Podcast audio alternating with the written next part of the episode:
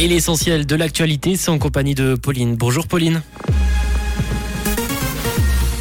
Bonjour à tous. Tariq Ramadan sera jugé pour viol en Suisse. La réouverture du Grand Pont de Lausanne a été bloquée par des militants ce week-end et du beau temps cet après-midi. Justice, Tariq Ramadan sera jugé pour viol en Suisse. Le ministère public genevois a rédigé un acte d'accusation contre l'islamologue et son procès devrait avoir lieu avant l'été prochain. En 2018, une romande avait porté plainte contre lui et affirme qu'il l'a agressé sexuellement dix ans plus tôt. En 2018, il était d'ailleurs également poursuivi pour viol en France et avait été placé en détention jusqu'en novembre de cette année-là. Le principal intéressé nie les faits. La réouverture du Grand Pont de Lausanne a été bloquée par des ce week-end. L'édifice rénové a été inauguré samedi, mais des activistes du climat ont profité de l'occasion pour défiler. Une pétition contre le trafic individuel motorisé a également été lancée. La manifestation qui était autorisée était d'ailleurs pacifique. La circulation a été bloquée pendant environ une demi-heure.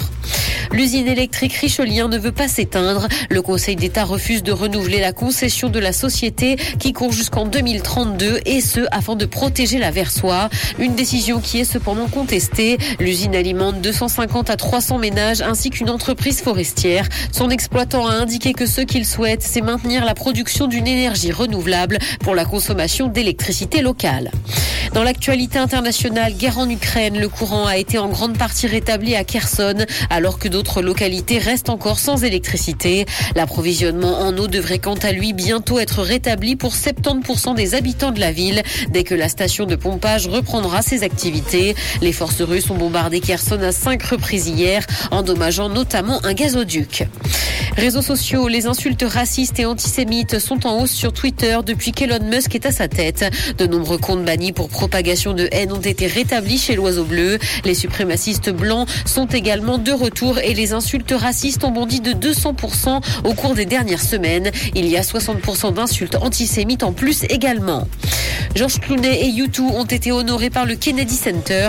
Il s'agit du prix culturel le plus prestigieux de Washington. Il a été remis hier soir en présence de Joe Biden. Un grand nombre de célébrités étaient présentes pour l'occasion. Clooney a indiqué que c'était un honneur pour lui d'être mentionné au même titre que d'autres artistes.